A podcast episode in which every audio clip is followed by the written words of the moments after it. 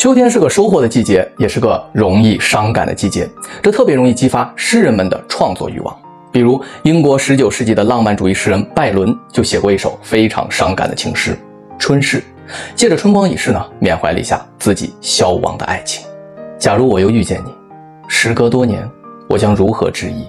眼泪，还是沉默？生命的良辰，你与我同享，但苦难，却留我一人。这爱情，它已成为虚幻，你我已无缘再续前欢。你那永不泯灭的真情，通过幽暗而可怕的永恒，重回我的心间。你已葬的爱情胜过一切，只除了爱情活着的岁月。这也许是爱情最悲情的一种，因为各种原因啊，只能分开，但依然爱着对方，久久不能忘怀。尤其是最后两句，是既扎心又无奈。这可真是一别数载君不见，相逢无语泪阑干啊！但我分享这首诗的原因呢，正是因为这最后的两句，它给了我一个启发，好像诗人有一个情感宝箱被永久的珍藏了起来。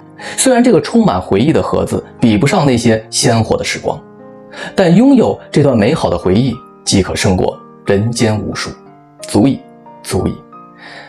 你也可以尝试拥有这样的心态，不要陷在一段往事里走不出来。而是要把它变成一个装满回忆的盒子，放在心底，每每想起，那里都是美好的时光。然后就去面对新的人生吧。我是锦纶，下期见。